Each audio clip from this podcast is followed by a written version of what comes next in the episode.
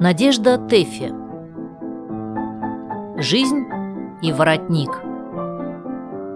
Читает Екатерина Маловичка Человек только воображает, что беспредельно властвует над вещами. Иногда самая невзрачная вещица вотрется в жизнь, закрутит ее и перевернет всю судьбу не в ту сторону, куда бы ей надлежало идти.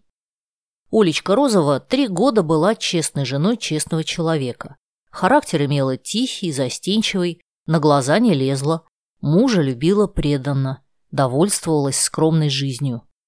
Но вот как-то пошла она в гостиный двор и, разглядывая витрину мануфактурного магазина, увидела крахмальный дамский воротничок с продернутой в него желтой ленточкой.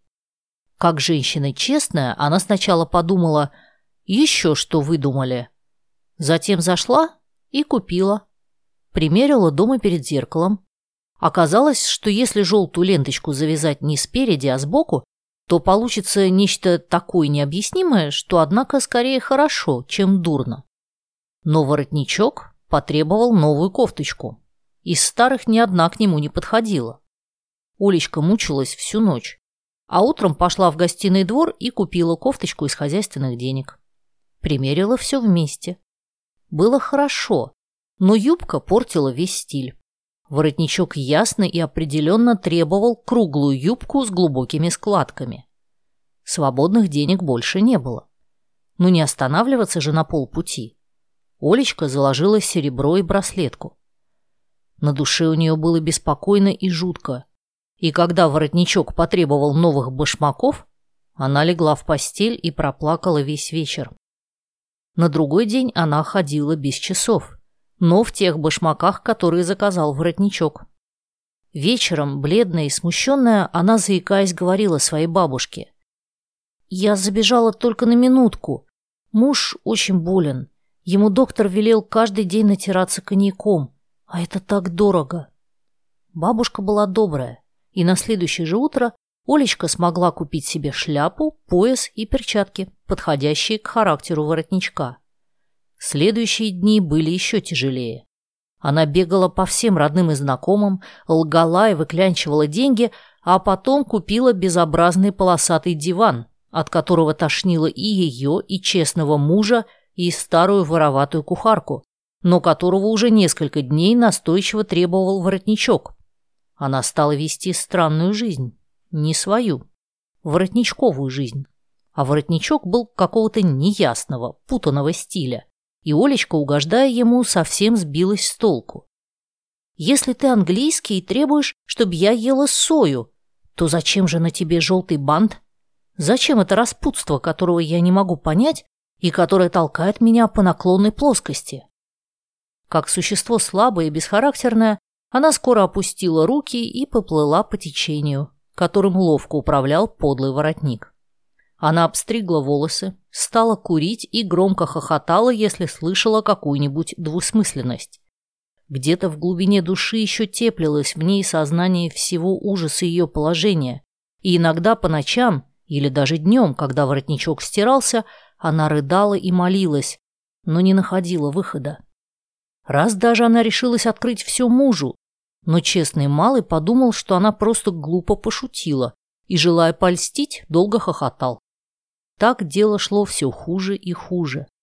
Вы спросите, почему не догадалась она просто-напросто вышвырнуть за окно крахмальную дрянь? Она не могла. Это не странно. Все психиатры знают, что для нервных и слабосильных людей некоторые страдания, несмотря на всю мучительность их, становятся необходимыми. И не променяют они эту сладкую муку на здоровое спокойствие ни за что на свете. И так Олечка ослабела все больше и больше в этой борьбе, а воротник укреплялся и властвовал. Однажды ее пригласили на вечер. Прежде она нигде не бывала, но теперь воротничок напялился на ее шею и поехал в гости. Там он вел себя развязно до неприличия и вертел ее головой направо и налево. За ужином студент, Олечкин сосед, пожал ей под столом ногу. Олечка вся вспыхнула от негодования. Но воротник за нее ответил. «Только-то!» Олечка со стыдом и ужасом слушала и думала.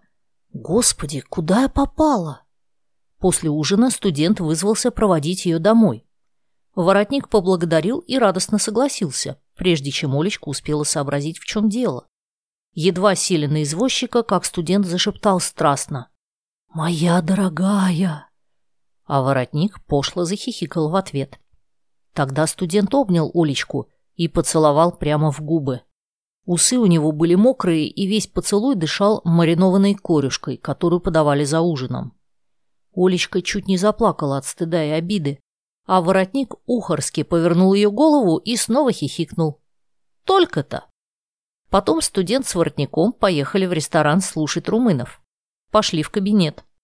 «Да ведь здесь нет никакой музыки!» – возмущалась Олечка. Но студент с воротником не обращали на нее никакого внимания. Они пили ликер, говорили пошлости и целовались.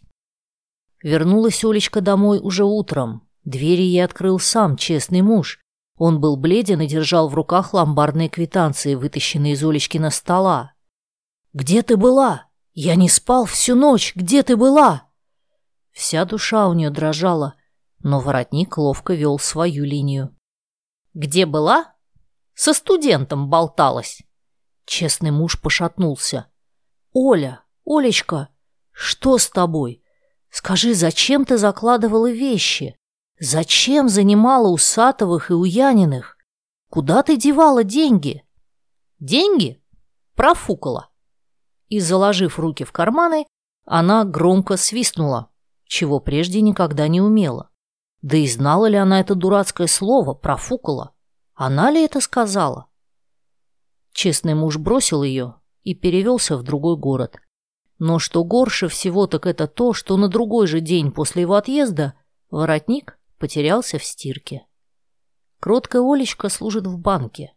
Она так скромна, что краснеет даже при слове «омнибус», потому что оно похоже на «обнимусь». «А где воротник?» – спросите вы. «А я-то почем знаю?» – отвечу я. «Он отдан был прачке, с нее и спрашивайте». Эх, жизнь.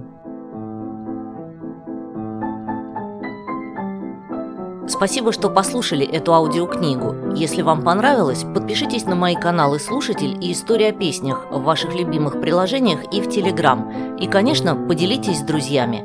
Я ценю вашу поддержку.